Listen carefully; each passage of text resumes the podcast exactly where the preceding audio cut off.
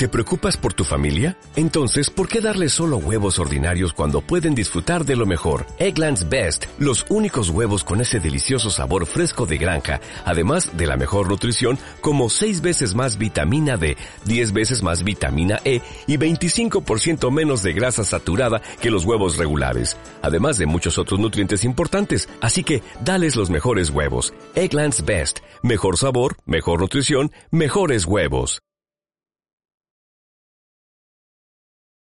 Hola, buenas tardes y bienvenidos a una nueva sesión de, Comunidad Code. Soy Raúl Ávila y conmigo, como siempre, desde Madrid está Raúl Villares. Hola, Raúl. Hola, ¿qué tal? ¿Cómo, estás? Muy bien, aquí listo para la primera sesión del 2019. Sí, ¿y a quién tenemos con nosotros hoy? Pues hoy a Abraham, Abraham Marín, Pérez, que, bueno, tenemos un placer tenerlo porque además lo hemos comentado por Twitter, ¿no? La primera vez que da una charla en español, después de haber dado muchas fuera en inglés.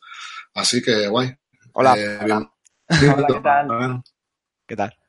Y nada, bueno, Abraham trabaja, trabaja en Londres y es desarrollador. Y además es autor, coautor de, de este libro, Continuous Delivery in Java, que se ha publicado hace bastante, bastante poco, ¿no? Tiempo. Eh, fue en noviembre o así. Sí, en noviembre salió. Hmm.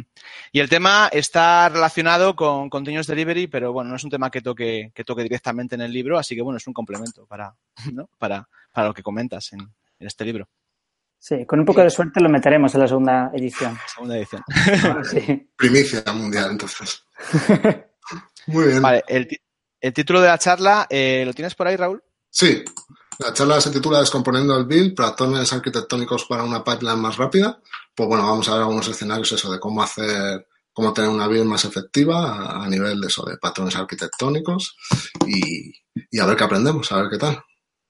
Y nada, bueno, la dinámica es la de siempre. Eh, los que estéis en directo podréis mandar preguntas durante la sesión. Ahora Raúl y yo desapareceremos, daremos paso a Abraham, compartirá pantalla, dará su charla y, luego al final les trasladaremos, trasladaremos las preguntas que pueda haber o, las nuestras también. Eso es. Muy bien. Y, nada, pues todo tuyo, Abraham. Hasta, luego. Hasta ahora.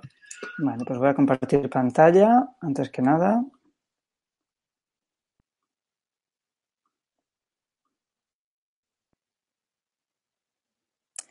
Vale, aquí estamos. Antes de que empiece, Raúl o Raúl, ¿me podéis confirmar alguno de vosotros que todo se ve bien y se me oye? Sí, sí, perfecto. Vale, pues nada, empecemos. Como han dicho, descomponiendo el build, patrones arquitectónicos para una build más rápida.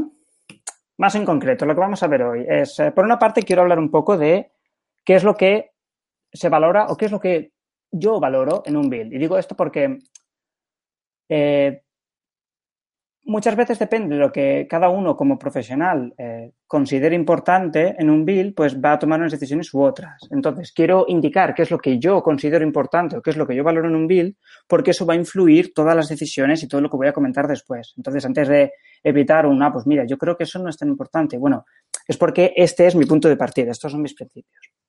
Después, quiero comentar unas técnicas básicas de reestructuración que luego voy a utilizar para hablar de ciertos patrones comunes, ¿de acuerdo? Vamos a ver cinco diferentes patrones, digamos, de reestructuración de arquitectura, de eh, cinco casos típicos en los que a lo mejor el build se está viendo influenciado negativamente por la forma en que el código está estructurado y cómo podemos cambiar la estructura de ese código para que el build vaya un poquito mejor. Y luego finalmente vamos a tener una conversación muy cortita sobre en qué situaciones es, es bueno o no es bueno hacer estas cosas. ¿De acuerdo? Bueno, para presentarme un poco, eh, creo que me habéis visto ya la cara, pero bueno, que lo sepáis que este soy yo y que estas son mis gatas. No es que ellos vayan a participar en la presentación, al menos no a propósito, pero están por ahí y a lo mejor si oís maullidos, no es que yo me haya vuelto loco, es que eh, a veces piden mimos. ¿Vale? Bueno. En cuanto a mi trayectoria profesional, pues contaros un poquito cómo he llegado hasta aquí. Eh, he escrito un poquito, tengo, por ejemplo, este libro, este lo escribí yo solo, Real World uh, Maintainable Software. Y luego, como Raúl ha comentado, los dos Raúles han comentado, eh, Continuous Delivery in Java. Esto lo publiqué con eh, Daniel. El primero es un libro cortito, eh, son unas 50 páginas y es gratuito. Si lo buscáis en internet lo podéis descargar el PDF. El segundo no es gratuito, esto ya es un libro un poco más hecho y derecho, con cara y ojos y peces. Y bueno, habría que pagarlo, pero hay si no queréis invertir en el libro, si le queréis echar un vistazo, pero no queréis gastar el dinero todavía, hay ciertas opciones. Por ejemplo, eh, la gente de Microsoft pues hicieron un, em, un subconjunto del libro, hicieron un, patrocinio, entonces podéis obtener en este enlace de aquí abajo los capítulos 1, 2, 3 y 9 de manera gratuita. Esto es un, os registráis, descargáis el PDF, le podéis echar un vistazo. Si eso nos vale y queréis echar un vistazo entero, pero de nuevo sin comprometeros, pues O'Reilly tiene em, esta sección que llaman eh, Safari Books, donde tienen un montón de contenido online y nuestro libro está online también. En principio, hacerse una cuenta para poder acceder a todo es de pago, pero podéis registraros por un trial de 10 días y así durante 10 días podéis ver el libro, explorarlo gratuitamente. Y bueno, digo 10 días, pero si os esperáis hasta el final de la charla, igual tenemos una sorpresilla. Luego, en cuanto a trayectoria, bueno, esto es una cosa, lo de los libros y lo de las conferencias y tal, es una cosa que me gusta, pero Desafortunadamente no, no vivo de esto. En el fondo, pues soy un programador como cualquier otro. He hecho, he tocado varios palos, he hecho un poco de, gestión de proyectos, he hecho un poco de diseño, he hecho un poco de gestión de equipos. Ahora mismo me dedico más a consultoría. Soy principalmente freelance, pero la verdad es que casi todo el trabajo que hago lo hago con esta empresa que se llama Equal Experts. Más que nada porque suelen tener proyectos bastante interesantes y aparte tienen una red de otros freelance que son es gente muy guay, es gente muy, muy experimentada y la verdad es que nos tratan bastante bien. Y bueno, siempre me gusta mencionarlos un poco porque, bueno, creo que, creo que se le ocurren bastante. Aquí quiero un poco pediros disculpas porque no sé si habéis visto el Twitter, pero eh, yo he hecho varias presentaciones por ahí, pero siempre en inglés porque he desarrollado mi carrera profesional en, principalmente en inglés. Llevo ya 10 años en Londres. E incluso esta presentación es una presentación que he hecho anteriormente, pero en inglés. Entonces, el castellano que habéis visto hasta ahora en las transparencias, ese es todo el castellano que vais a ver. Quería haber traducido el resto, pero no ha podido ser, así que a partir de ahora va a ser todo en inglés. Yo voy a hablar en castellano, o lo voy a intentar, pero la presentación es en inglés. Bueno, empecemos. Un bill, vale. Cuando, cuando hablamos un bill, ¿de qué hablamos? ¿no? Aquí es donde entramos a lo de los, los valores, que es lo que cada uno considera importante en un bill. El primero y más importante es que voy a hablar de un build siempre desde el contexto de integración continua y de continuous delivery, ¿de acuerdo? O sea, yo asumo que vas a tener un, servidor de algún tipo, sea un Jenkins, sea un TeamCity, sea un GoCity, sea lo que sea, de manera que tú haces un cambio a tu código, tú haces un commit, tú haces un push de, de, ese cambio del código y automáticamente pues se lanzan una serie de procesos que van a compilar, van a testear, van a desplegar, van a hacer todas esas cosas que tú quieres hacerle a tu código, ¿vale? Bueno, cuando tenemos problemas con ese bill, hay diferentes formas de afrontarlo. ¿de? Aquí es donde entramos a los valores. La primera de las cuestiones que uno se tiene que plantear es si uno prefiere adoptar el camino de la complejidad o el camino de la simplicidad. ¿Qué quiero decir con esto? Lógicamente, cuando uno dice o cuando uno eh, adopta el camino de la complejidad, muchas veces no se hace a propósito. No es que uno coja y diga, mira, quiero hacer mi build un poco más difícil, lo quiero hacer un poco más complicado. No. Lo que sucede normalmente es que optamos por soluciones que de forma implícita van a incrementar la complejidad de nuestro eh, build. Por ejemplo, si dices, es que mira, se nos acumulan los, los jobs en el build y eh, pues a lo mejor tenemos una cola ahí de 14 cosas que tenemos que recompilar y retestear entonces, ¿qué vamos a hacer? Pues lo que vamos a hacer es, en lugar de tener un solo servidor para hacer los build, vamos a tener un clúster de 10 servidores. Vale, sí, eso te va a dar más velocidad, pero gestionar un clúster de servidores no es tan fácil como gestionar un solo build. Entonces ahí, de manera implícita, has optado por la vía de la complejidad. ¿Vale? Y hay veces que la gente opta por la vía de la complejidad, pues porque es más divertido o porque eh, lo vemos que lo hacen otros y lo queremos copiar, ¿no? Pues, qué sé yo he visto en YouTube que Netflix hace esto, o que Facebook hace esto, o que Amazon hace esto, y si Amazon lo hace, pues oye, los de Amazon son súper buenos, así que seguro que es bueno y lo tenemos que hacer nosotros también, ¿no? Entonces, yo a veces lo comparo con, no sé si habéis visto estos dibujos, esto se llama una máquina de, de Rube Goldberg, hacía dibujos de este tipo donde eh, se reía un poco de situaciones en las que uno diseña una máquina para solucionar un problema súper sencillo de una manera súper compleja. ¿no? En este caso, pues tienes este señor que realmente lo que quiere es recibir un recordatorio para enviar la carta cuando pasa por el lado del buzón. Y para hacer ese recordatorio, pues se monta toda esta parafernalia súper compleja. ¿De acuerdo? Entonces, yo a veces bromeo con esto y lo que quiero decir básicamente es, mírate lo que estás haciendo porque igual hay una solución más sencilla. No sé si habéis leído eh, El Principito, es un libro corto, es muy, muy, muy interesante. Hay una cita dentro del libro que me gusta bastante, que dice, bueno, esto es la cita en inglés, pero en castellano vendría a ser, pues, la perfección se consigue no cuando ya no puedes añadir nada más, sino cuando no puedes quitar nada más, ¿de acuerdo? Entonces, me gusta mucho esta cita porque refleja ese concepto de simplicidad, ¿no? Y, de cómo las cosas buenas son aquellas que son tan simples, que son obvias y que son buenas, que son fáciles y que no tienen errores.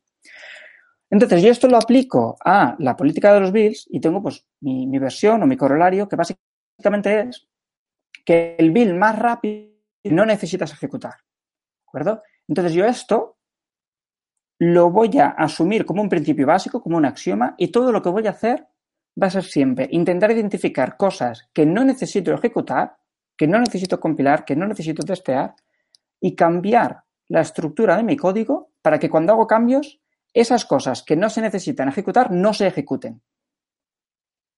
¿De acuerdo? Ese es uno de los principios básicos que voy a seguir. ¿Cómo se hace esto? La idea es, en lugar de tener un único bill, que es esa gran pelota grande que tenemos que ejecutar, lo que hacemos es acabar con una especie de red de muchos builds pequeñitos, ¿de acuerdo? Aquí, pues técnicamente hablando, esto sería un, grafo acíclico dirigido, ¿de acuerdo? Porque tenemos diferentes partes de nuestro sistema como diferentes builds independientes y con dependencias entre ellos. Cuando digo independiente quiero decir que los puedes compilar y testear de manera independiente, pero que el cambiar uno te puede afectar a otros. Entonces, por ejemplo, si tengo esta pelota de aquí que estoy señalando con el cursor, si hago un cambio aquí, lógicamente tengo que recompilar y retestear eso, pero como tengo dependencias por abajo, pues después de cambiar esto voy a tener que rehacer estos dos y después de rehacer estos dos voy a tener que rehacer estos dos de aquí, ¿de acuerdo? Pero la idea es, al tener mi bill em, eh, dividido en, los diferentes pedazos, cuando hago un cambio no tengo que reejecutar todo, solo tengo que ejecutar las partes que necesito ejecutar, ¿de acuerdo? Eh, hay mucha gente que a estas alturas dice, ya, pero eso te vale si tienes eh, microservicios o eso te vale si tienes eh, un, monolito, ¿no? Depende de la arquitectura que tengas. No creo que sea cierto. Creo que lo puedes tener en los dos casos. ¿Me explico? Si tú lo que tienes es un monolito y tienes una gran pelota que cada vez que cambias algo tienes que ejecutarlo todo y recompilarlo todo, lo que haces es descomponer esa pelota, ¿de acuerdo? Es decir, pues tengo aquí mi superpelota y acabo con una serie de pelotas más pequeñas, una serie de módulos independientes pequeños que puedo recompilar de manera independiente y que luego las dependencias me dice qué es lo que tengo que recompilar a continuación. Lógicamente, pasar de aquí a aquí no se puede hacer de una tacada, esto es un proceso, pero por ejemplo, si esto es una aplicación así súper guay que yo tengo, ¿de acuerdo? Puedo empezar a descomponerlo, pues por ejemplo, yo tengo mi super aplicación y digo, mira, voy a coger todo lo que es el, backend de la aplicación y lo voy a poner en un módulo independiente. De manera que si yo modifico mi backend, pues voy a tener que recompilarlo y a continuación rehacer mi aplicación. Pero si yo solo cambio las partes de la aplicación que no son el backend, el backend no necesito recompilarlo. ¿Vale? A todo esto estoy asumiendo que cada uno de estos módulos, cuando lo ejecutas, cuando lo recompilas, lo retesteas, etcétera, vas a crear un binario que vas a poder guardarte en algún sitio y reutilizar después. ¿De acuerdo? Esto normalmente se puede hacer independientemente del, lenguaje de programación que utilicéis. Si utilizáis Java, pues cada uno de estos sería un, fichero jar. Si utilizáis C almohadilla, pues seguramente sería un DLL. Si utilizáis C y C++, pues esto sería el, punto .o o el punto .so o cosas así, ¿de acuerdo? Estos son binarios que puedes utilizar, los puedes guardar en tu Artifactory o en tu servidor de, de binarios y con sus versiones correspondientes y los puedes recuperar después, ¿de acuerdo? Y de esta manera, pues puedes seguir desgranando y sacando cosas y puedes ver cómo esa pelota grande poco a poco se va convirtiendo en diferentes módulos pequeños que se llaman los unos a los otros, ¿de acuerdo?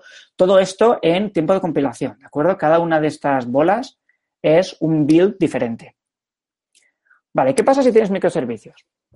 Si tienes microservicios, digamos que sigues el eh, camino contrario. Es decir, tú empiezas a lo mejor con, si cada uno de estos es un servicio independiente, tienes cuatro servicios, pues al principio son todos muy pequeños y son todos muy diferentes, son todos muy específicos, pero seguramente si habéis trabajado con microservicios antes, veréis que según vas desarrollando y según vas añadiendo funcionalidades, empiezas a ver ciertos problemas o ciertos retos que los tienes en más de un sitio y empiezas a aplicar las mismas soluciones en diferentes sitios.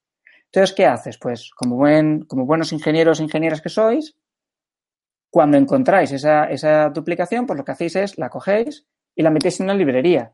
De manera que en lugar de tenerlo repetido en dos sitios diferentes, lo tienes aquí solo una vez. Y si lo tocas, cada vez que cambias eso, pues tienes que recompilar y redesplegar los dos servicios que se ven afectados. Y conforme sigues trabajando en tu sistema y vas haciendo más, pues te van saliendo más librerías. Y a veces te salen librerías que son utilizadas por otras librerías. ¿Vale? Pero no solo crecemos hacia la izquierda. Resulta que sí, que mis servicios, en teoría, son dependientes, pero en la práctica los servicios normalmente hablan unos con otros, ¿de acuerdo? Interactúan. Entonces, cuando los modificamos, tenemos que asegurarnos de que esa interacción que yo tengo sigue funcionando bien, ¿no? Entonces, lo que voy a tener muchas veces pues son tests que yo ejecuto después de eh, redesplegar o de cambiar ciertos servicios, como estos, para asegurarme que el modificar un servicio no afecta a la comunicación o a la interacción que tiene con otro, ¿de acuerdo? Si, por ejemplo, estos dos servicios hablan entre sí, pues cuando sea que uno de ellos se modifica, yo tengo estos test aquí que van a comprobar que esos dos pueden hablar entre ellos. Y si he roto algo, lo voy a saber enseguida porque este build que lo que hace es ejecutar test me va a fallar. ¿De acuerdo? Vais a ver que utilizo la palabra build de una forma un poco liberal, ¿de acuerdo? Sea, la palabra build para mí va a ser cualquier trabajo o cualquier proceso independiente que se ejecuta dentro de mi pipeline.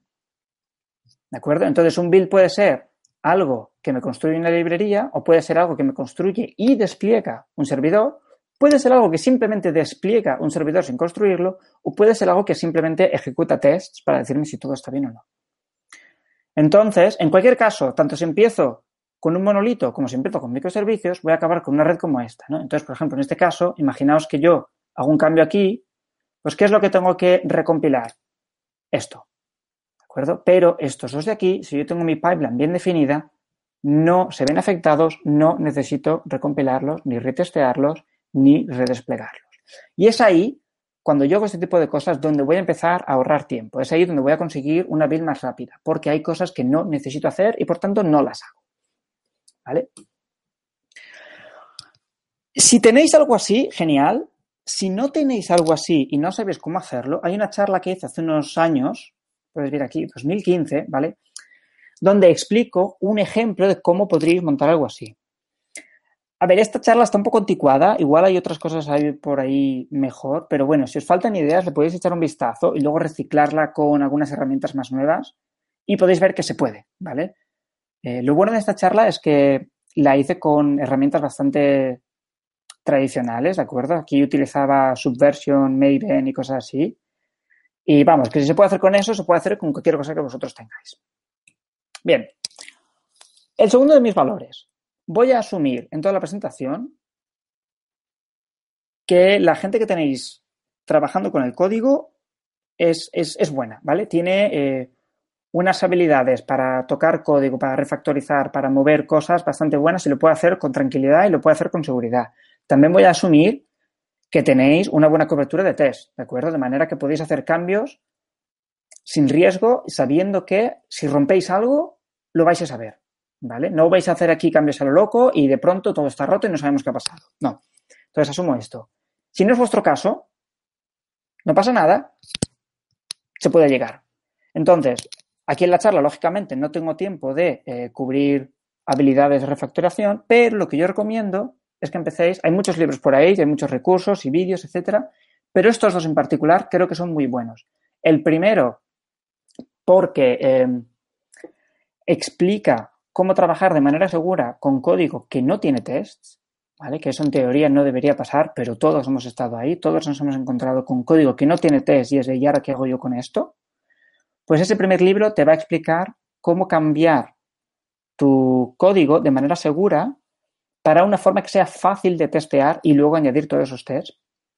Y el segundo es el que te va a explicar, esto es muy famoso, seguro que lo habéis visto antes, El segundo te explica pues todos los patrones de diseño básicos de la eh, programación orientada a objetos que te van a explicar pues cómo tener un código que es mucho más eh, legible, que es mucho más intuitivo y que te evita cometer errores, que es al fin y al cabo lo que queremos. ¿no? Todos todo mundo es humano, todos cometemos errores y lo que queremos es evitar la posibilidad de errores. Bien. Por último, el tercero de los valores en los que yo me baso en la presentación y en todo lo que hago es eh, la seguridad. Voy a hablar mucho de cambiar la arquitectura. Voy a hablar mucho de reestructurar. A ver, cambiar la arquitectura es una cosa que tiene sus riesgos, ¿no? Y cuando hablamos de la arquitectura, pues lo que me preocupa es que mucha gente hace cosas así. ¿Vale? Tengo la arquitectura vieja y tengo la nueva arquitectura que he hecho y son dos cosas totalmente independientes. Así que el día que creo que he terminado, la voy a cambiar, voy a poner la nueva y voy a rezar para que todo vaya bien. No, esta no es la estrategia que yo quiero seguir, ¿vale? La estrategia que yo quiero seguir, si lo tuviera que hacer con una imagen, sería más algo así. Esta foto la hice en Londres, pero creo que esto pasa en España y pasa en muchos sitios. ¿Vale? Sucede que alguien pues dice, mira, este edificio lo quiero tirar abajo, pero el ayuntamiento le ha dicho, muy bien, pero no quiero que cambies la estética de la calle. Así que lo que tienes que hacer es mantener la fachada. Entonces, ¿qué haces en estos casos? Pues tú lo primero es montarte un andamiaje que te protege esa fachada y que te la sujeta. Una vez tienes ese andamiaje, puedes cargarte el edificio, ¿ves? Podéis ver que esto está prácticamente hueco. Luego podéis construir el nuevo edificio, conectar la nueva estructura con la fachada existente y una vez la fachada existente ya está conectada y está segura, pues puedes quitar el andamiaje. Vale, esto lo comento porque cuando hable de los patrones y cuando hable de los diferentes pasos, vais a ver a veces que pues que esto se podría hacer más rápido, ¿no? De que estás un poco mareando la perdiz, estás haciendo pasos innecesarios. Sí, pero es más seguro así. ¿Vale? A mí no me gusta personalmente cuando la gente dice voy a cambiar arquitectura y lo que hace es que se hace una branch y está trabajando en la branch a lo mejor durante un mes y luego lo quiere meter y son todo conflictos y se pasan dos semanas intentando resolver los conflictos. Yo soy de los que piensa que todos los cambios que hacen, incluido los cambios de rearquitectura y de reestructuración, los deberías hacer metiéndolos en, en Master cada 2x3 y conjugándolos con los cambios que hace el resto del equipo. Que si la persona que está a tu lado está añadiendo una nueva funcionalidad y tú estás cambiando la arquitectura, tus cambios y los suyos deberían poder ir uno al lado del otro y no pasa nada. ¿De acuerdo? Eso es lo que voy a intentar. Bueno, eso en cuanto a valores.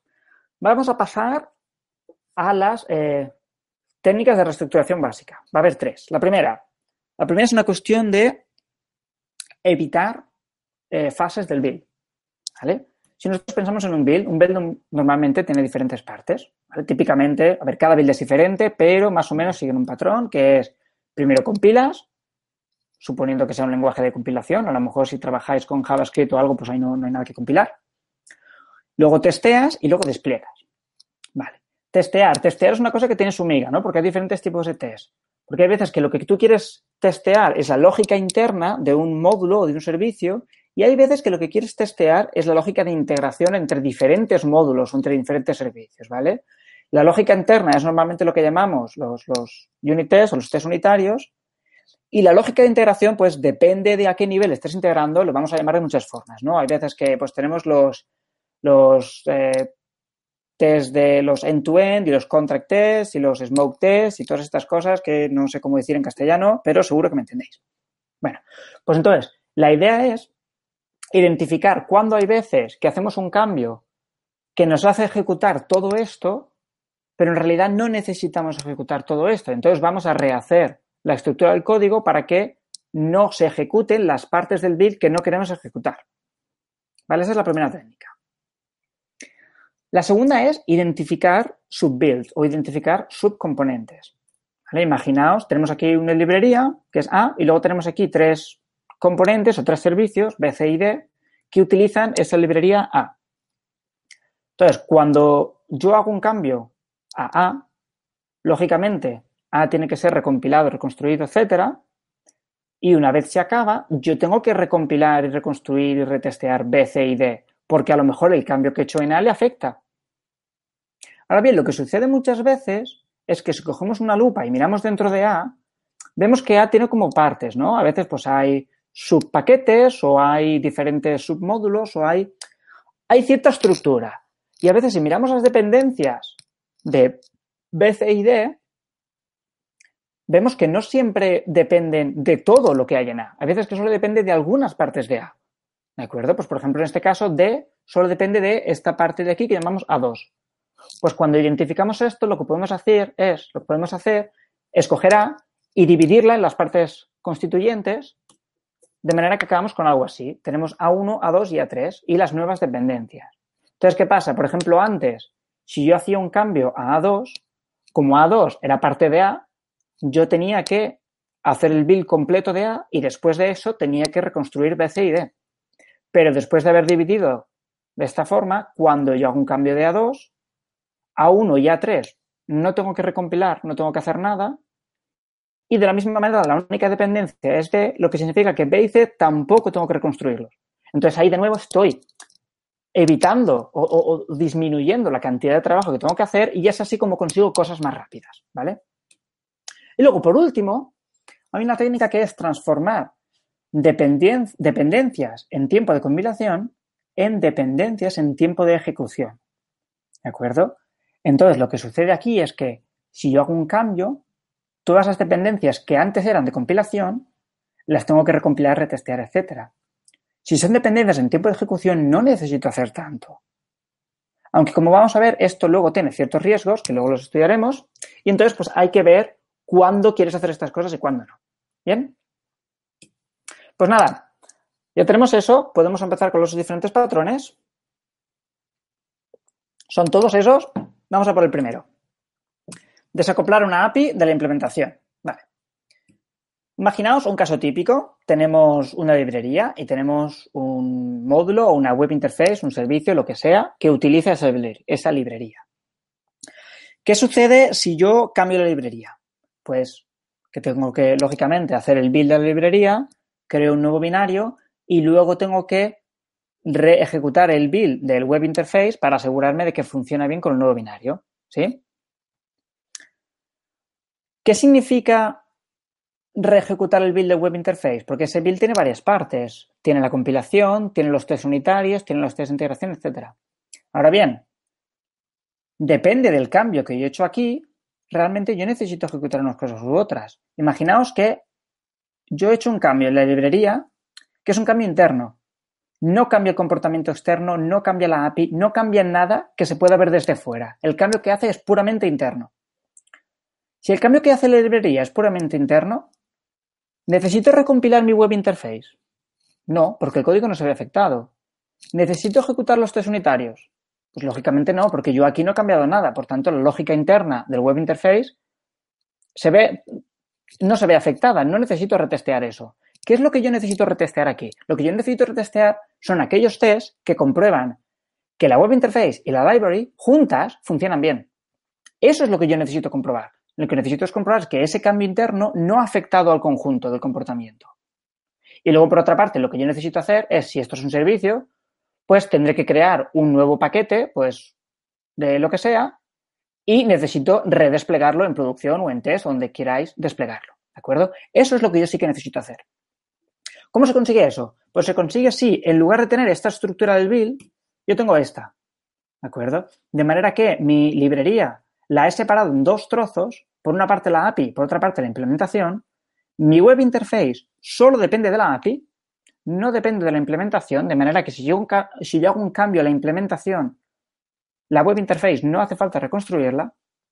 Y luego lo que tengo es un build adicional al final, que lo podríamos llamar pues el build de, de ensamblado, que lo que hace es, ok, voy a coger la implementación de la librería, voy a coger todo el binario del web interface, los voy a poner juntos voy a ejecutar esos test de integración que comprueban que todo esto junto funciona bien y si todo funciona bien, entonces cuando voy a hacer el despliegue. ¿Vale? Entonces, vamos a ver cómo pasamos de lo primero, de aquí, aquí. Bueno, empezamos con esto. Lo primero que vamos a hacer, o lo primero que yo sugiero que hagáis, es crear un nuevo build después del web interface, que es el de ensamblado, que inicialmente no va a hacer absolutamente nada, ¿de acuerdo? Este build está vacío, la librería y el web interface no han cambiado. Esto hace lo mismo, esto hace lo mismo, esto no hace nada.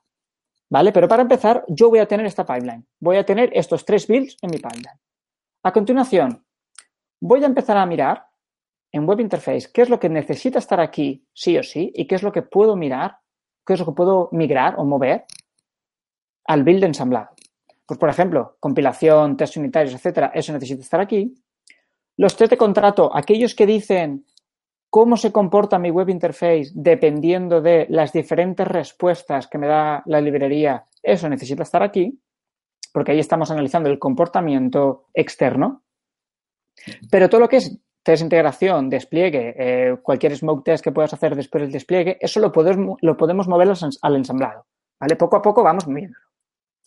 Lo siguiente que hacemos es empezar a mirar con lupa nuestra librería y, e identificar claramente qué parte de ese código es la API y qué parte de ese código es la implementación. Entonces, lo que vamos a hacer es poco a poco cambiar esta web interface si nos hace falta para asegurarnos de que solo depende de la API. ¿De acuerdo? El código solo depende de la parte de la librería que es la API. ¿Y cómo consigo la implementación? A través de usando eh, Dependency Injection o inyección de dependencias. ¿Sabéis lo que digo? Aquí a veces hablo de eh, Use Explicit Wiring. ¿A qué me refiero con esto? Normalmente cuando, si tú utilizas eh, Dependency Injection, es muy típico que tú dices simplemente eh, necesito un objeto de este tipo y ya pues tú tienes ahí un framework que se encarga de todo y que te encuentra el objeto concreto y te lo da. Vale, aquí lo que vamos a hacer es, no vamos a decir, dame un objeto de este tipo, vamos a decir, dame un objeto que esté en este paquete. ¿De acuerdo? Cuando digo paquete, yo soy más de Java, eh, entonces yo pienso mucho en Java. En Java eh, hay paquetes, pero eh, creo que todos los sistemas tienen algún concepto similar, todos los lenguajes. en lugar de paquete a lo mejor es un namespace o es algo por el estilo. Pero lo que te quiero decir es esta, esta idea de que tú puedes tener la misma clase o el mismo objeto con el mismo nombre en diferentes localizaciones, ¿de acuerdo? Y no tienes un conflicto porque al estar en diferentes localizaciones los puedes distinguir. Pues a eso me refiero aquí. Me refiero a que cuando hagas el dependency injection para obtener la implementación de la API, la hagas indicando explícitamente el paquete que tú quieres. ¿De acuerdo? Entonces, a estas alturas, el código de mi web interface solo depende de la parte de la API. Cuando hemos llegado a este punto, vamos a añadir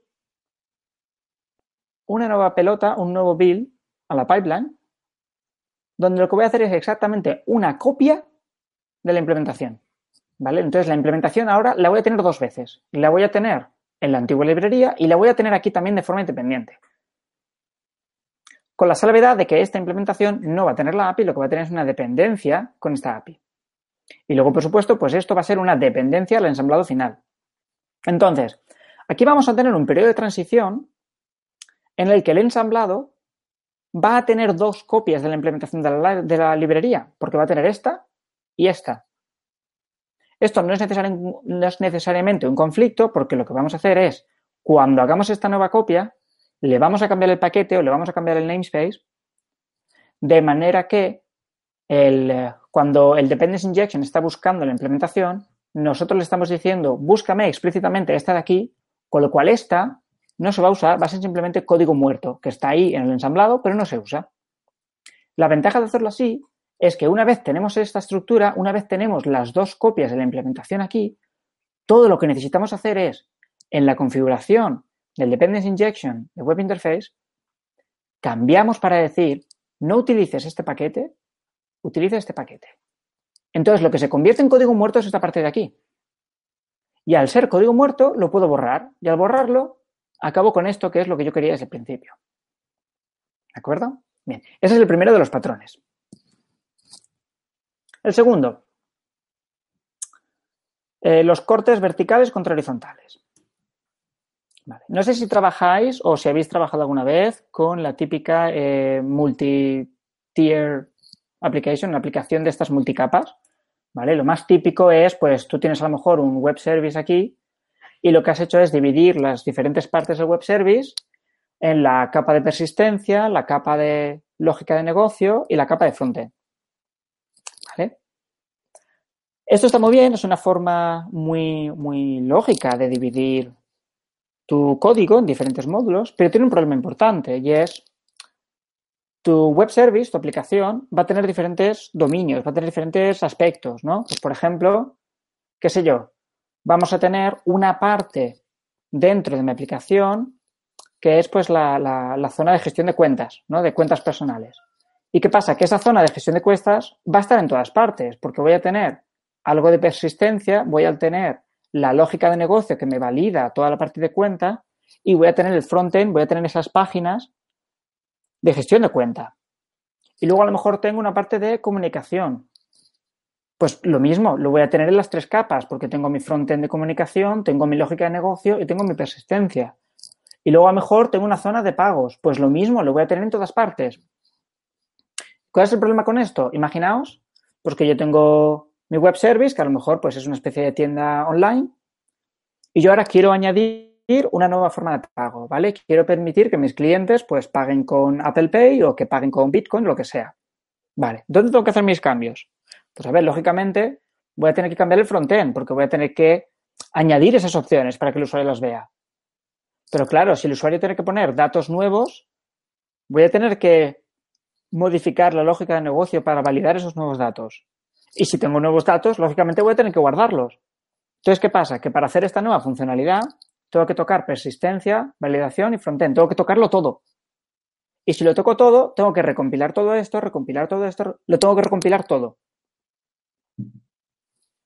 ¿Cuál es la alternativa? La alternativa es que la aplicación, si la queremos dividir en módulos, no la dividamos según las capas de manera, eh, bueno, depende cómo dibujes el diagrama, ¿no? No la de manera vertical, sino que la hagas de manera horizontal. Es decir, en lugar de tener yo mi módulo de persistencia, mi módulo de lógica de negocio y mi módulo de frontend, yo lo que tengo es mi módulo de cuentas, mi módulo de comunicación y mi módulo de pagos. Y en cada uno de ellos tengo persistencia, validación y frontend. Persistencia, validación, frontend, persistencia, validación, frontend. ¿Qué pasa ahora si yo quiero añadir un nuevo método de pago?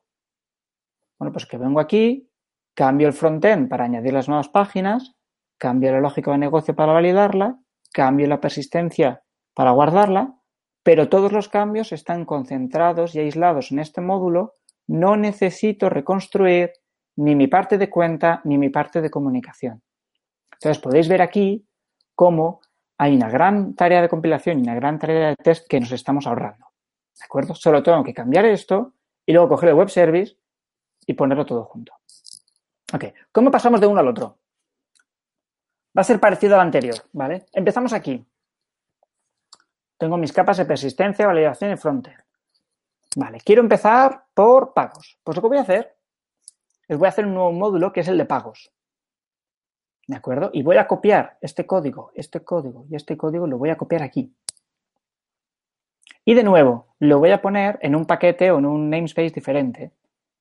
De manera que aquí el web service va a utilizar estos módulos pero los va a capturar por, por eh, dependency injection, igual que antes. Y como esto está en un paquete diferente, esto no lo va a ver porque está configurado para utilizar los anteriores y por tanto esto va a ser código muerto que está ahí en la aplicación pero que nadie utiliza. Pero entonces yo puedo cambiar la configuración de web service para que utilice estos paquetes y no los otros y entonces lo que es código muerto ahora es esto de aquí.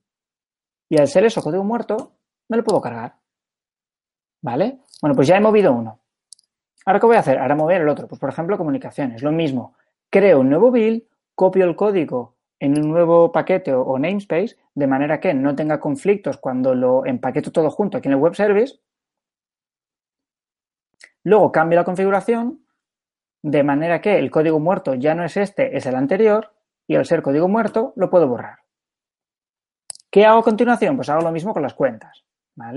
Aquí es donde podéis ver que el periodo de transición suele hacer las cosas un poco más complicadas, ¿no? Porque antes el web service se componía de tres módulos, ahora tenemos un periodo momentáneo que se compone de seis módulos.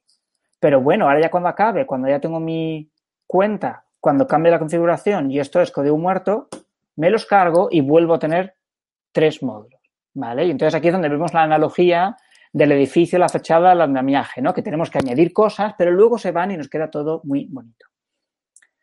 Vale, ese es el segundo de los patrones. Vamos al tercero, las librerías como servicios. Hablemos de microservicios. Pongamos que tenemos una estructura así. Tenemos una librería que es utilizada por varios servicios. ¿Qué sucede? Pues cada vez que cambie esa librería, pues voy a tener que recompilar, retestear, redesplegar mis servicios. Lo cual, pues puede ser bastante faena. Sobre todo si, si tienes una arquitectura de estas donde cada microservicio, pues, como quieres resiliencia y escalabilidad, etcétera, pues de cada microservicio tienes diferentes instancias en producción. Pues claro, cada vez que lo cambies, pues son muchas nuevas instancias que tienes que crear, muchas nuevas, muchas instancias que tienes que eliminar, etcétera. Esto puede ser bastante trabajo. Esto lo podrías mejorar si hiciéramos o si aplicáramos el primero de los patrones, el de separar la API de la implementación, pues podríamos coger esta librería, separar implementación de API y eso seguro que ya nos daría un beneficio. ¿De acuerdo? Eso nos evitaría tener que recompilar y retestear muchas cosas. Pero el redespliegue, eso no nos lo evita. Eso lo vamos a tener que hacer siempre que, cambiemos la librería. ¿Cómo evitamos eso? Evitamos eso si la librería no es realmente una librería, sino que es un servicio aparte. ¿De acuerdo? Entonces, lo que hacemos aquí es que estos servicios, en lugar de incorporar esa funcionalidad que tiene la librería de manera interna, lo que hace es que tenemos un servicio aparte y estos tres, A, B y C, hablan con ese servicio. ¿De acuerdo? ¿Qué pasa? Pues que lo que antes testeábamos para asegurarnos de que cada uno de esos servicios funciona bien con la librería, esos test de integración que teníamos entre el servicio y la librería, ahora ya no los tenemos, los tenemos que tener aparte. De manera que yo tengo aquí los test de integración del servicio A con la librería, los de B con la librería y los de C con la librería. Entonces, cuando sea que yo cambio cualquiera de los servicios o cuando cambio la librería misma, tengo que reejecutar esos servicios. Esto significa que yo cambio la librería y eso no me obliga a redesplegar los otros servicios, con lo cual me voy a ahorrar ahí bastante tiempo. ¿Cuál es la pega? Aquí es donde, aquí estamos convirtiendo una dependencia en tiempo de compilación en una dependencia en tiempo de ejecución. La pega que tenemos es, si al yo cambiar esta librería o al yo cambiar cualquiera de estos servicios rompo algo, si cometo un error, no lo voy a saber hasta después de desplegar y ejecutar esto este de integración. ¿De acuerdo? Eso es una pega. ¿Esto es bueno o es malo? Depende. Aquí es donde vosotros tenéis que ver en cada momento si el build que tenéis es tan lento que queréis cambiar la, arquitectura a algo así, o si el riesgo de tener este tipo de arquitectura no justifica el cambio. Eso ya es una cosa que tienes que decidir en cada vez. Pero bueno, suponiendo que a lo mejor el número de servicios utilizando esta librería no son tres, sino que son 30 y esto es un quebradero de cabeza cada vez que tenéis que ejecutar la librería, vamos a suponer que vosotros queréis hacer esto, queréis acabar en esta situación. Vale, pues paso a paso. Lo primero, como ya hemos dicho, esta librería y estos servicios, cada uno de ellos van a tener eh, unos test de integración que comprueben que cada vez que yo cambio la librería, el comportamiento de la librería junto con el comportamiento de cada uno de esos servicios compagina, ¿de acuerdo? Es compatible y hace lo que queremos. Pues lo que vamos a hacer es crear nuevos builds que se ejecutan después del despliegue de los servicios y donde vamos a ir poco a poco extrayendo esos test de integración. ¿De acuerdo? En cierta manera estamos convirtiendo los test de integración en smoke test, en test que ejecutamos después del despliegue. Ok. Una vez hemos extraído todo esto, o incluso en paralelo, vamos a crear un nuevo servicio que es el servicio de la librería. Que esto básicamente lo que hace es, pues todo lo que forma parte de la API pública de la librería toda esa funcionalidad que la librería nos proporciona, la vamos a proporcionar en forma de servicio. Pues, por ejemplo, si hacemos eh, servicios web, que son los más típicos, pues a lo mejor en REST. ¿De acuerdo? Entonces, todo lo que aquí ofrece como métodos o como funciones, esto lo ofrece pues como un endpoint en, en la web. ¿De acuerdo? Y una vez tenemos eso, este servicio de librería se va a convertir en una dependencia de los test de integración. ¿De acuerdo? Vamos a modificar la configuración de nuestra pipeline para que sea una diferencia.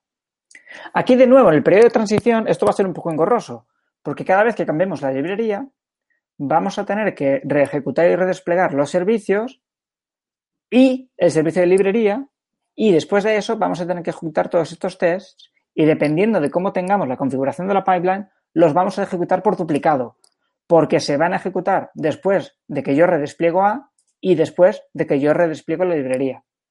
Pero bueno, esto es un periodo de transición que se va a solucionar después.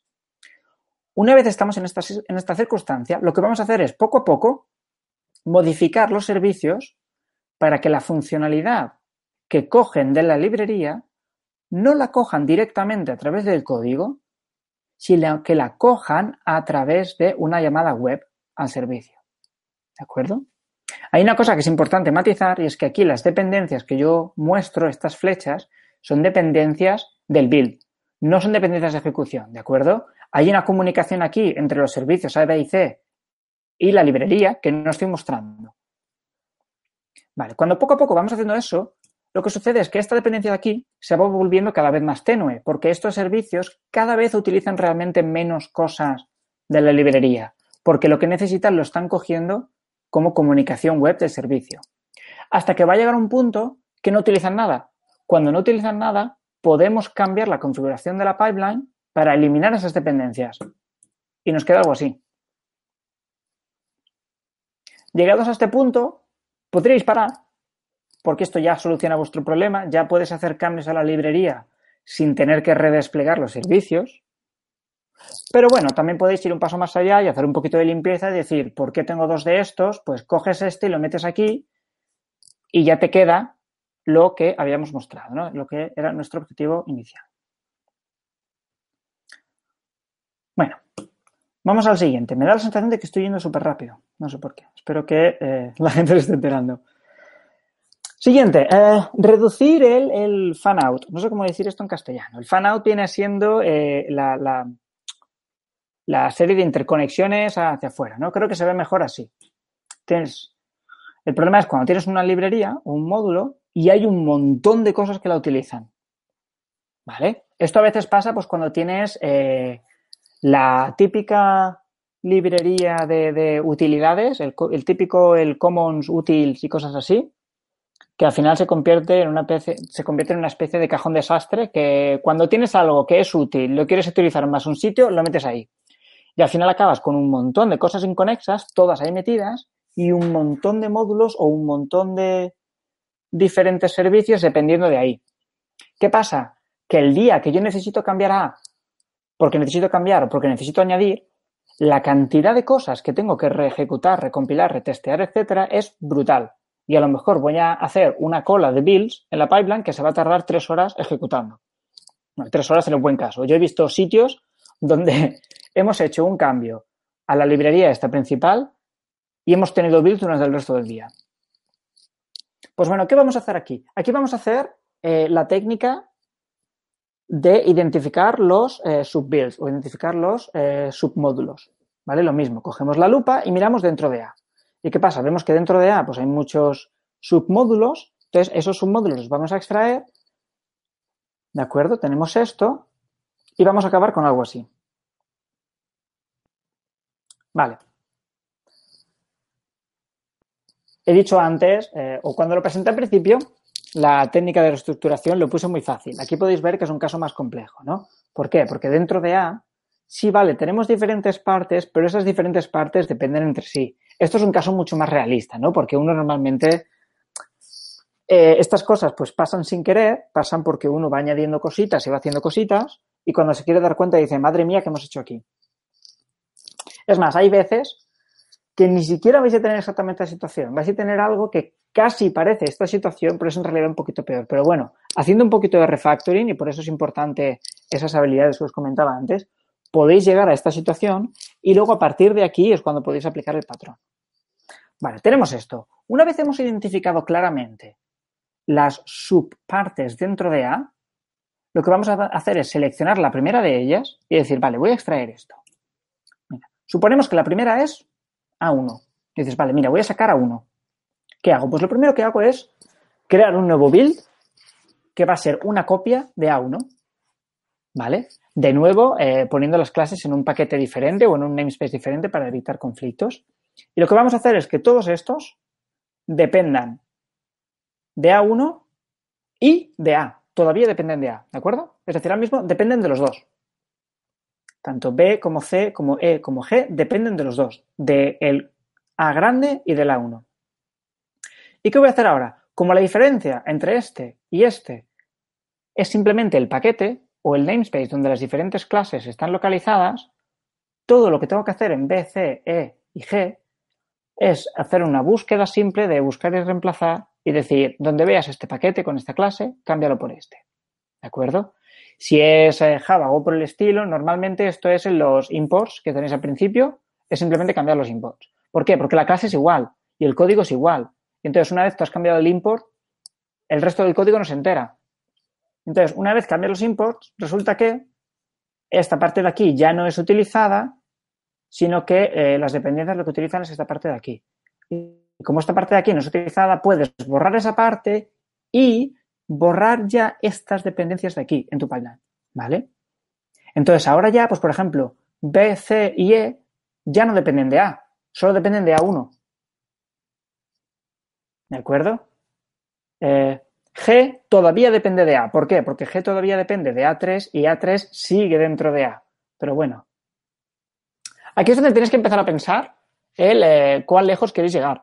¿Vale? Porque a lo mejor vosotros tenéis un problema con el build pero resulta que lo que modificáis muchas veces dentro de A es A1 y al haber sacado A1 dices, oye, pues ahora el build está bastante bien, porque cuando cambio a 1 ya son solo cuatro submódulos que tengo que recompilar, ya no son los siete y mira, así ya me vale. Pues si te vale, pues ya puedes parar aquí, no hace falta que sigas. Ahora si dices, mira, no, todavía no es suficiente, quiero seguir más. Bueno, pues escoges el siguiente. Pues por ejemplo, A3 en nuestro caso. Venga, pues haces lo mismo. Haces un nuevo build, con A3 que va a depender de del A principal, porque si te fijas, el A3 depende de este A2. Vas a copiar las dependencias en la pipeline, de manera que D y G dependen tanto del nuevo A3 como del nuevo A. Y lo que hemos hecho antes, para evitar conflictos, pues en un nuevo namespace, etcétera, etcétera. Luego te vas a D y a G y cambias los imports para utilizar el nuevo namespace. Esto de aquí ahora ya es código muerto y lo puedes borrar. Y entonces ya te queda así o si quieres redibujar el diagrama un poquito más, pues así, que parece más bonito y más aseado. ¿Sí? Y de esta forma, pues tenemos un build que es mucho más eficiente, porque, a ver, en el mal caso que yo tengo que modificar a 2, pues mira, al final lo voy a tener que recompilar todo, porque de manera directa o indirecta todo depende de A2. Pero si yo lo que necesito cambiar es A1 o A3, pues la cantidad de cosas que yo tengo que recompilar es mucho menor. Ya estoy ahorrando bastante trabajo aquí. ¿De acuerdo? Bueno, llevamos cuatro, vamos a por el último, venga. Configuración como servicio. Este vais a ver que es bastante parecido al de librería como servicio. ¿De acuerdo? Y veréis que al principio pues es prácticamente lo mismo. Lo que pasa es que la configuración, las configuraciones tienen unas características especiales. Entonces, eso nos va a permitir jugar un poquito más con esto todavía, ¿vale? Y vamos a poder eh, tener una cosa todavía más refinada. ¿Por qué? Porque la configuración, mira, lo primero, hay diferentes tipos de configuración, ¿vale? O hay diferentes cosas que nosotros queremos configurar. ¿Vale? Porque tenemos, ¿qué tenemos? Pues tenemos los, los feature flags, ¿no? Si queremos algo activado o desactivado. Tenemos eh, los eh, throttles, ¿no? Lo del el cuánto queremos que una cosa esté activada. Tenemos, a lo mejor estamos haciendo el, el A-B testing. O a lo mejor tenemos, pues, eh, URLs para otros sistemas. Si, por ejemplo, hablamos con otros servicios, pues dónde están localizados esos servicios. O si hablamos con una base de datos, pues en la configuración tendremos cuál es eh, los detalles de la conexión de esa base de datos, cuál es el servidor, cuál es la contraseña, cuál es el usuario, etcétera, etcétera, etcétera. Tenemos ahí muchas cosas. Y cada vez, ahora se está poniendo muy de moda, antiguamente los, los ficheros de configuración solían estar aparte del código, pero ahora está, ahora la práctica habitual es que el fichero de configuración esté dentro en el repositorio junto con el código. ¿Qué pasa?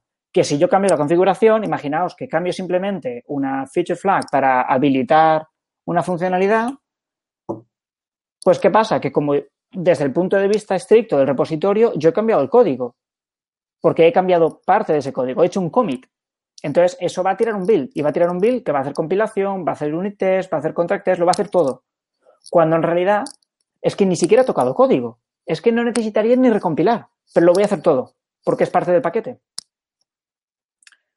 ¿Qué voy a hacer? Pues voy a extraer la configuración, como os he dicho antes, de manera similar para hacerle un servicio para evitar tener que recompilar. Pero aquí es donde afinamos. Hablamos de configuración. Realmente hay diferentes tipos de, eh, elementos de configuración, ¿no? Yo los llamo los, soft y hard, que podríamos traducir a lo mejor pues, como los que son más flexibles y los que son más rígidos. ¿Por qué? Porque hay algunos que tú te puedes permitir el lujo de recomprobarlos cada vez que lo necesitas, ¿no? Por ejemplo, pues lo típico, eh, una feature flag. Si, eh, si tú tienes una configuración que lo que dice es si una funcionalidad concreta está activada o no, a lo mejor, pues cada vez que tienes una request, cada vez que tienes un usuario mirando la web, tú te puedes permitir el lujo de recomprobar el estado de, eh, de ese elemento de configuración. ¿De acuerdo? Puedes releerlo cada vez. Si lo tienes, por ejemplo, en un fichero, tú te puedes permitir el lujo de releer el fichero y decir, ¿esto está activado o no? ¿Esto está activado o no? ¿Esto está activado o no? Sin embargo, hay otros elementos de configuración, que son los que yo llamo más rígidos, que no te puedes permitir el lujo de recomprobarlos cada vez. Por ejemplo, eh, la conexión, los detalles de conexión en la base de datos. ¿Por qué? Porque hacer una conexión en la base de datos es algo bastante costoso. Entonces, ¿qué pasa? Que yo lo que quiero hacer seguramente es, cuando inicio el servicio, cuando inicio la aplicación, crearme unas cuantas conexiones y dejármelas en un connection pool, de manera que si yo necesito hablar con la base de datos, utilizo una de esas conexiones que ya está hecha. No estoy cada vez mirando el fichero de configuración para ver cuáles son los detalles de conexión y entonces creando una conexión cada vez que yo necesito hablar con la base de datos. ¿Vale? Entonces, distinguir estas dos cosas nos va a dar mucho juego. ¿Por qué? Pues porque si yo tengo un servicio, ¿vale? Si este, esta pelota representa el build de mi servicio, que lo hace todo, lo hace el compilar, testear, eh, reconfigurar, empaquetar, desplegar, etcétera, y smoke tests, yo con lo que voy a acabar es con algo así. En la que tengo, por una parte, el build del servicio, que lo que hace es compilar y testear. Luego tengo otro build que lo que tiene es controla la configuración rígida y el despliegue, de manera que si yo cambio la configuración rígida, no tengo que recompilar ni, retestear, lo único que tengo que hacer es redesplegar. Y luego tengo un servicio aparte que me controla la configuración flexible, de manera que si yo cambio, si yo cambio la configuración flexible, no tengo ni que recompilar, ni retestear, ni, ni redesplegar mi servicio. Lo único que yo voy a tener que hacer al final de todo es una serie de smoke tests para asegurarme de que al tocar los ficheros de configuración no me he cargado nada. ¿Vale? Entonces, ¿cómo llegamos hasta aquí de una manera eh, sencilla, de una manera gradual? Bueno, lo primero que es importante ver es en nuestro servicio, en ese build, en esta gran pelota que es la forma de construir y despegar el servicio, hay como diferentes partes, ¿no? Hay diferentes fases. Podríamos ver esto. Podríamos ver, pues lo que yo llamo eh, está la configuración, está eh, pues, todo lo demás, lo que viene siendo la compilación, tests, etcétera. Cambiar cualquiera de estas dos cosas me implica un redeployment, un redesplegado, y un redesplegado me implica ejecutar los smoke tests para asegurarme de que todo está bien. ¿Vale? Ok. Esto es, digamos, el patrón base de cómo se hace el build de mi servicio. Ok, centrémonos por un momento en estos dos, ¿vale? En el config y el smoke tests. ¿De acuerdo? Eh, smoke test, lógicamente, viene después de cambiar la configuración. En teoría hay un paso intermedio que es el despliegue, pero vamos a ignorar eso por ahora, ¿vale? Vamos a pensar solamente configuración y smoke tests. lo primero que podemos hacer es extraer esos smoke tests en un nuevo build. Lo podemos hacer, por ejemplo, como vimos en el primer patrón, el de desacoplar la API de la implementación. ¿Cómo? Pues creamos eh, un build vacío inicialmente que se hace una dependencia y gradualmente vamos moviendo los smoke tests a ese nuevo build. Cuando hemos llegado aquí, lo que vamos a hacer es identificar claramente cuáles de mis elementos de configuración son flexibles y cuáles son rígidos. Y si es posible, yo creo que ayuda si incluso los separas en diferentes ficheros, ¿de acuerdo? De manera que toda tu configuración sigue estando en el mismo repositorio, pero la tienes separada en aquellos que son flexibles y en aquellos que son eh, más rígidas. Y al tener esto, lo que hace es te creas una copia de esos elementos de configuración flexibles en un servicio aparte y en un build aparte que es también una dependencia de los smoke tests. E inicialmente ese nuevo servicio de configuración no lo usa nadie, no sirve para nada, está ahí. Y lo que hace es simplemente que tiene pues una serie de, endpoints, unas, unas APIs, para capturar los elementos de configuración que tú quieres y a lo mejor si quieres incluso para modificarlos. Eso ya depende de vosotros. Pero lo importante es que este servicio, el principal, cuando sea que necesita comprobar el estado o el valor de un, de, una, de un elemento de configuración flexible, en lugar de mirarlo en su fichero, lo que hace es una llamada REST a este otro servicio de aquí y obtiene ese elemento de configuración de esa manera. Entonces, cuando yo voy poco a poco modificando este servicio para que obtenga los elementos de configuración a partir del otro servicio, el de configuración, lo que va a suceder es que nadie va a utilizar estos elementos de configuración ya más y me los puedo cargar. Entonces, ¿qué pasa aquí? Que cuando yo necesito cambiar ahora un elemento de configuración flexible, ya no necesito recompilar, ya no necesito retestear, ya no necesito hacer un redeployment los tengo todos aquí. ¿Veis? Esto pues a lo mejor ya es suficiente para muchos de vosotros y de vosotras. O a lo mejor decís, no, mira, no es suficiente porque yo a veces también cambio estos eh, elementos de configuración rígidos y mira, me toca la moral que estemos recompilando y retesteando sin necesidad. ¿Vale? Volvamos a mirar el servicio por dentro, volvamos a mirar esos detalles. Tenemos la configuración rígida, tenemos el, todo lo demás, ¿no? Todo lo que viene siendo compilación, testeo, etcétera, y el redeployment. Vale. Pues lo que vamos a hacer es, vamos a coger esta parte de aquí, el, el todo lo demás, y la vamos a sacar para afuera. Aquí. ¿De acuerdo? De manera que todo lo que es compilación, testeo, etcétera, está en este build, y todo lo que es los elementos de de configuración rígida y toda la lógica de hacer el redespliegue está en este otro build. Y aquí ya pues hemos alcanzado el valor final que queríamos, que es que cuando yo cambio cualquiera de los elementos de configuración, no recompilo ni retesteo. Y si lo que hago es cambiar un elemento de configuración flexible, ni siquiera hago un redeployment. Bueno, pues esos han sido los diferentes patrones. Espero que haya quedado claro. Si no, creo que tenemos eh, seguramente una sección de preguntas al final y a lo mejor podemos aclarar ahí algunas ideas. Pero finalmente lo que quería comentar es hasta qué punto uno debería hacer este tipo de cosas. ¿Vale?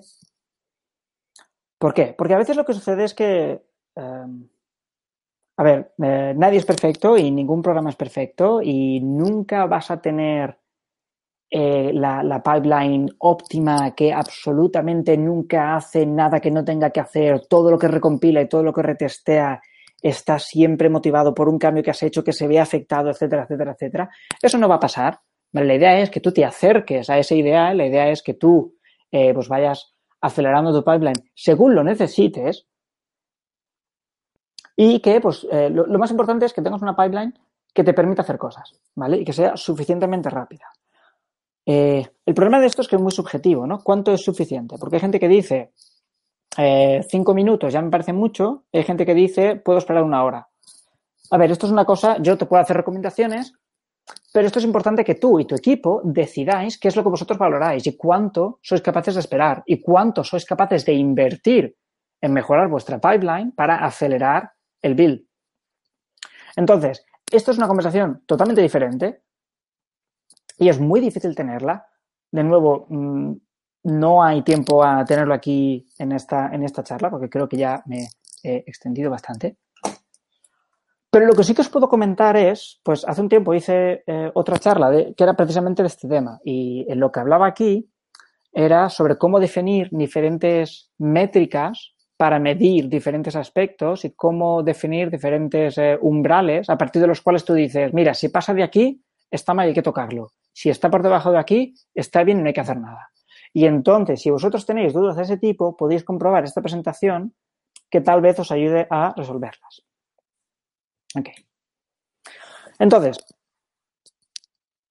para resumir, Em, básicamente creo que lo primero y más importante es que si lo que quieres es tener una paila más rápido, no necesariamente eh, vas a tener los mejores beneficios tratando de hacer cosas más rápido, sino que muchas veces el beneficio te va a venir de hacer menos cosas.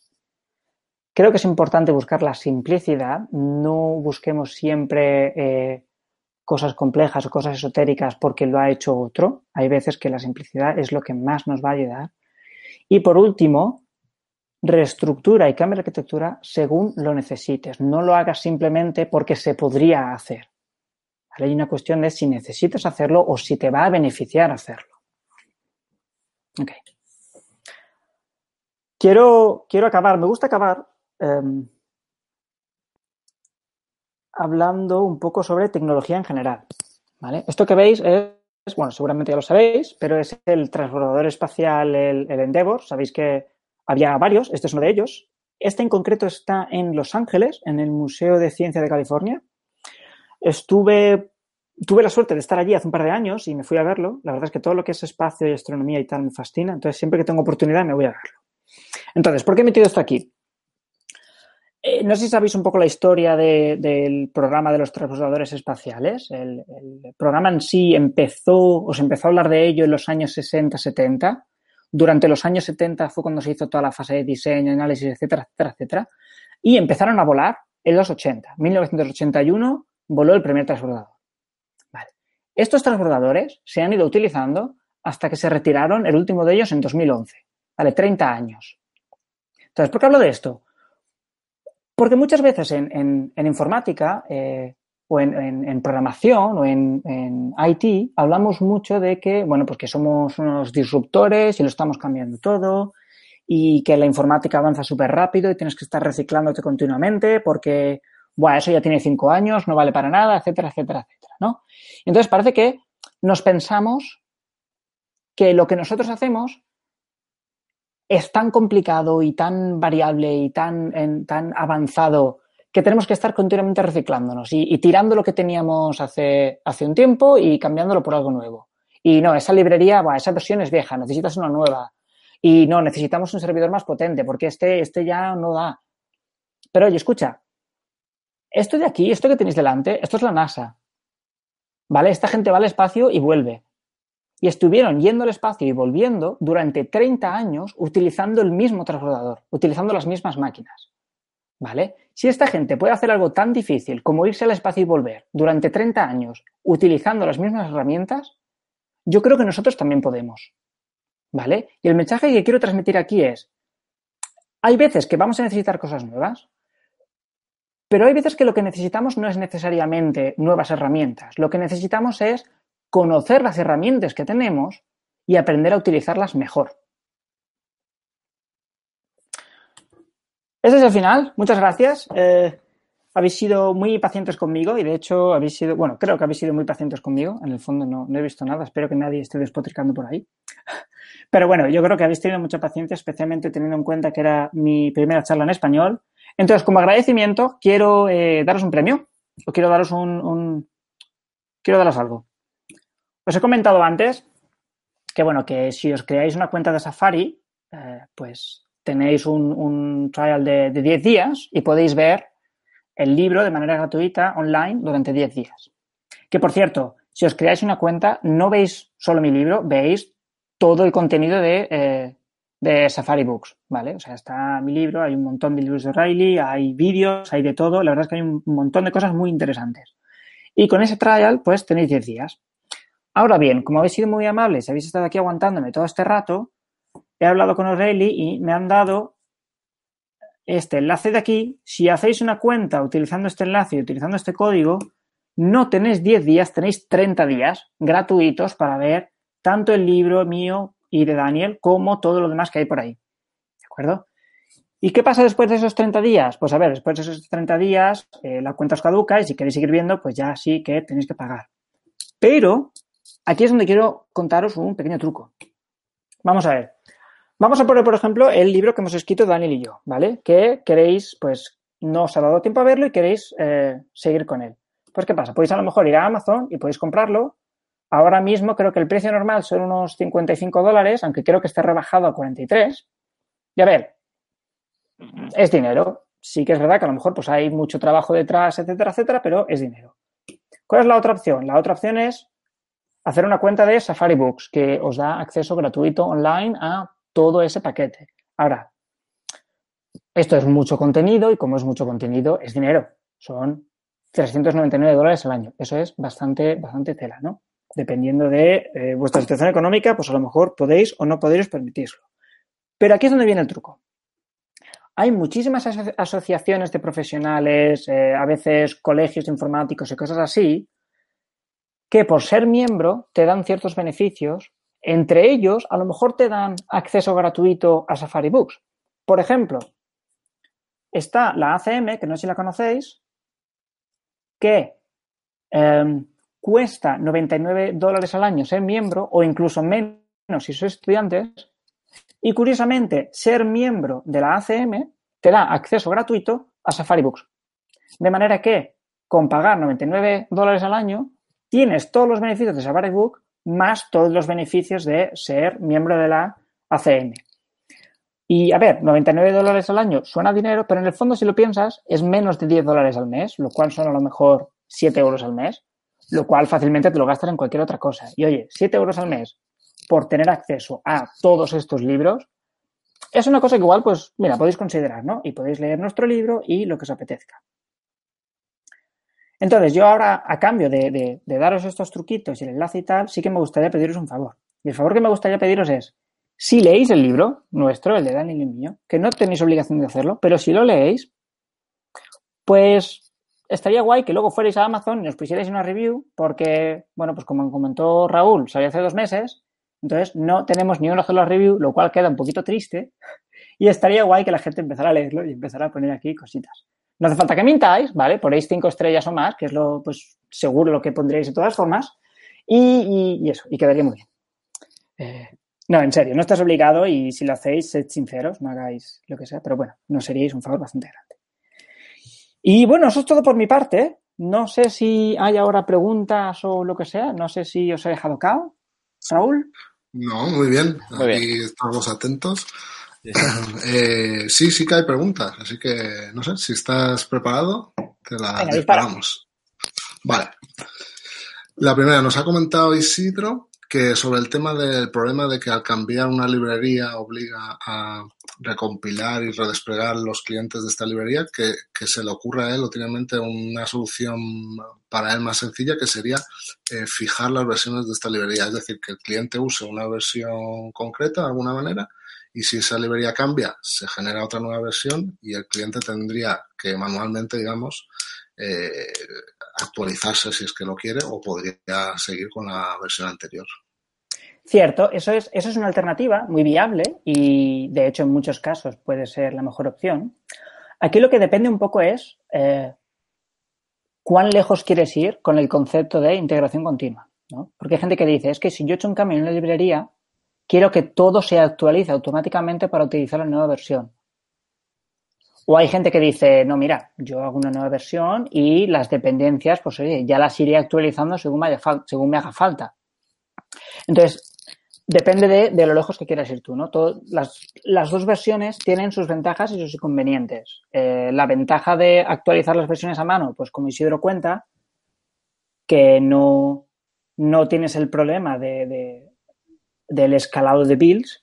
La desventaja es si el cambio que has hecho de alguna forma rompe la compatibilidad con las dependencias, hasta que no vas tú y cambias esa versión a mano no te das cuenta. Entonces, ahí valoras tú y escoges lo que sea mejor. Pero sí, definitivamente lo que comenta Isidro es, una buena idea y es una opción a considerar. una, una, cosa, Abraham, ¿puedes dejar de compartir pantalla si has terminado con...? Ay, sí, perdona, se me olvidó. Mm, vale, y hay otra pregunta Alberto de la Cruz, que dice en, bueno, en el punto que has comentado del reduce fan out, dice, entiendo cuando extraes a uno, por ejemplo, lo que haces es duplicar código durante ese periodo de transición a otro repo, o no es necesario duplicar código. ¿Tienes esa duda? Eh, yo creo que es mejor duplicar el código, porque de esa manera eh, vas a tener. Mira, voy a sacar esa transparencia para verlo, para tener así algo más visual. Exacto, aquí. Yo creo que. Ah, no, claro, si no estoy compartiendo pantalla, no, no lo vais a ver. Eh, bueno, no importa. Os haces la idea. yo creo que es mejor duplicar código por lo que os he comentado antes de que puedas hacer estos cambios al mismo tiempo que otras personas hacen los cambios, ¿vale? Si no duplicas ese código, lo que va a suceder es que vas a tener que actualizar al mismo tiempo la librería principal, la librería A, que contenía A1, y todas las dependencias que lo utilizan. ¿Vale? ¿Por qué? Porque si tú modificas A y tenemos este sistema de integración continua en el que las dependencias se actualizan automáticamente, lo que le va a pasar a las dependencias es que de repente el código ha desaparecido. Sin embargo, si tú duplicas el código de manera transicional, nunca llegas a estar en ese punto, ¿vale? Te, da tiempo a tú ir a todas tus dependencias y cambiar de un paquete al otro y luego borrar esa, esa duplicidad. ¿Te has encontrado alguna vez estos periodos transicionales que duren más de lo deseable y generen otros problemas o lo tienes muy, muy medido y cuando entres en esa transición sabes que va a durar no más de uno, dos, tres días máximo? Ah, no, siempre pasa algo, porque a ver, esto en, la vida real tú puedes hacer todos tus análisis y tú puedes ver cosas y tal y cual y cuando te das cuenta que haces, ahí va, esto no lo había previsto. Y ahí la verdad es que tienes que improvisar un poco. La experiencia, desde luego, ya te hace ver eh, cosas con más facilidad y con antelación, pero siempre pasan cosas, siempre pasan cosas que no has previsto y que tienes que improvisar sobre la marcha. Ahí por eso también yo creo que es muy importante hacer las cosas a pasitos pequeños y siempre tratando de tener a lo mejor esa duplicidad temporal, porque eso es lo que te va a permitir, si hace falta, hacer un revert, ¿vale? te das cuenta de, hostia, no había pensado en esto y a ver, todo funciona, pero el cambio va a ser más difícil de lo que pensaba. Bueno, pues igual lo que quiero hacer es dar un paso atrás, volver a la situación anterior y hacer un camino diferente. Muy bien. ¿Alguna otra pregunta, Raúl? No. Esa. Bueno, si llega alguna más, como siempre, luego por el comentario de tu Twitter, pues te la pasamos y, a ver. Exacto. Esto es un tema que a mí me gusta mucho. O sea que mm. si, si, luego alguien quiere preguntar por Twitter o lo que sea, a mí me encanta, yo contesto. Muy bien. Mm, vale, pues, pues sí, nada, nos quedamos eso con todo, todo lo que has comentado. A ver, vamos a ver si lo aplicamos un poquito, si nos hace falta en algún punto. Y también con el, y con el regalito, eso, que la gente que ha llegado hasta el final, pues nada, tiene ese regalo de tener un mes para probar todo el contenido de O'Reilly y si le mola, pues eso, de suscribirse y, genial. Bueno, el otro truco que has contado, que bueno, yo lo vi por Twitter esta semana, creo recordar. Que salió sí, yo también, de hecho lo saqué de ahí, o sea, no, es idea mía. La verdad es que está muy bien, porque, porque, porque hay que reconocer que la, suscripción anual de Safari es un pelín cara, dependiendo del uso que puedas hacer. Sí, es, es una tela. A lo mejor tira un poco para atrás, pero ya con, con ese truquillo, entre comillas, ya, ya es otra cosa, ¿no? Bueno, pues, pues nada, muchas gracias, Abraham, por, por haber estado con nosotros. Ha sido muy, muy interesante. Y, a vosotros. Y nada, Raúl, yo creo que ya tenemos fecha y, Sí. ¿Y nombre para la siguiente sesión? Sí, de la siguiente sesión es dentro de tres semanas justas, creo, miércoles 6 de febrero, y tenemos a Rubén Aguilera que nos va a, a proponer una charla en la que va a intentar eh, romper el silo que hay muchas veces en, en, la parte front entre desarrolladores y diseñadores, ¿no? Que los diseñadores, uh, la lío. Los diseñadores tienen una idea y luego la trasladan a los desarrolladores y ahí hay un, hay un silo que va a intentar con, con su charla acercarlo. Muy bien. bueno, tiene buena pinta también. Será muy interesante.